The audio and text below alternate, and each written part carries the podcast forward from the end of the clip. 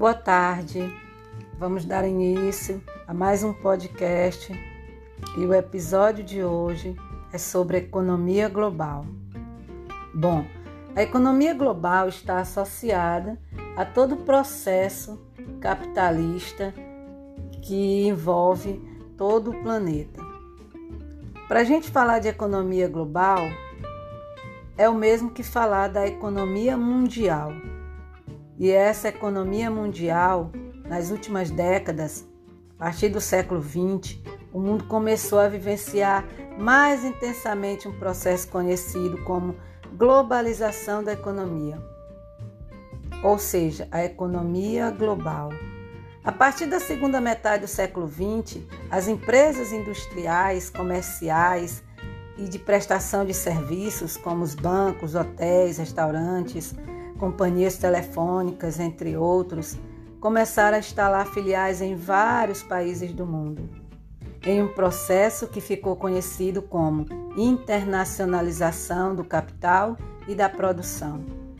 As principais características da economia global são o crescimento do comércio internacional, onde o fluxo de mercadorias e serviços entre os países está se multiplicando a cada ano, a mundialização da produção, as mercadorias, bens e serviços são fabricados em vários países, incluindo aí é, o seu controle por empresas que têm sede em países desenvolvidos e as filiais em vários outros países. Produção descentralizada.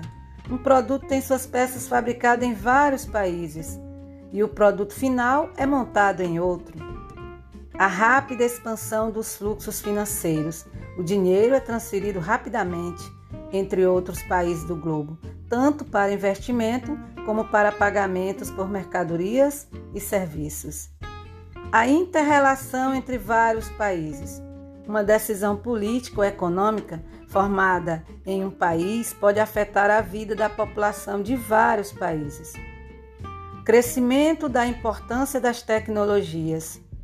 O desenvolvimento tecnológico em várias áreas, principalmente na informática e telecomunicações, permite que uma pessoa receba informações em tempo real de qualquer parte do globo terrestre. Quem financia a economia mundial ou a economia global? Os principais financiadores dessa economia são as instituições financeiras e comerciais internacionais, principalmente o FMI, que é o Fundo Monetário Internacional, e o Banco Mundial. Acrescentamos ainda a Organização Mundial do Comércio, que é um órgão internacional também ligado à economia. O Fundo Monetário Internacional, o FMI, é uma organização internacional que pretende assegurar o bom funcionamento do sistema financeiro mundial. Através dele pode acontecer o monitoramento das taxas de câmbio, da balança de pagamentos, ou seja, através da assistência técnica e financeira do FMI, a economia é assistida, a economia é desenvolvida. Quais os objetivos do FMI?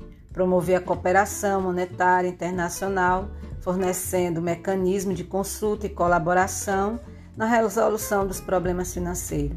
Favorecer também a expansão equilibrada do comércio, proporcionando níveis elevados de emprego e trazendo desenvolvimento dos recursos produtivos. Oferecer ajuda financeira aos países membros em dificuldades econômicas, contribuir para a instituição de um sistema multilateral de pagamentos e promover a estabilidade do, dos câmbios. Bom, pessoal, falar de globalização mundial ou falar de economia global, vamos dizer que é um assunto bastante complexo porque envolve vários setores da economia, envolve vários elementos, como por exemplo o Banco Mundial, que é um banco que está associado ao desenvolvimento e à reconstrução de vários países. A sua missão inicial é financiar a reconstrução desses países. Um outro ponto que podemos destacar na economia global é a questão da criação dos blocos econômicos, como é o caso da União Europeia, como é o caso do Mercosul, que é um bloco econômico do qual o Brasil faz parte, das uniões aduaneiras, né? a União Econômica e Monetária, que também faz parte de outros grupos de países, que a gente vai trabalhar isso separadamente para a gente ter uma melhor compreensão. Certo? O entendimento sobre a economia global está associado a tudo que envolve o sistema capitalista e a evolução da globalização. Então é isso, pessoal. Nossa aula termina aqui e eu espero vocês no próximo encontro. E até.